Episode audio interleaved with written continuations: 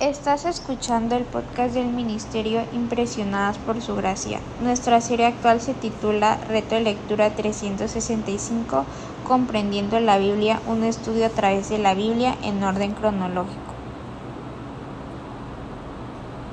El reto de hoy es leer Lamentaciones capítulo 3 al capítulo 5, por lo que te animo a que puedas abrir tu Biblia y nos acompañes en este episodio a estudiar la Biblia.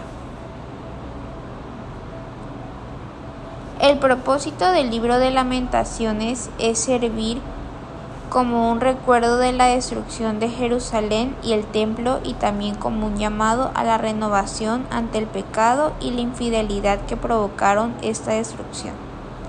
El libro da voz al sufrimiento nacional y al sufrimiento personal del pueblo de Dios. Los últimos tres capítulos de Lamentaciones nos enseñan lo siguiente. Número 1. El Señor es compasivo, bendice a los que le buscan y castigan cuando no hay otra opción.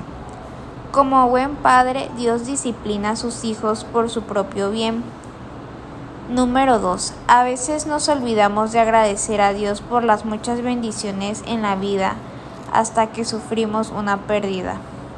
Número 3. El Señor gobierna para siempre. Su trono es eterno. Dios humilla a los que no están dispuestos a humillarse ellos mismos.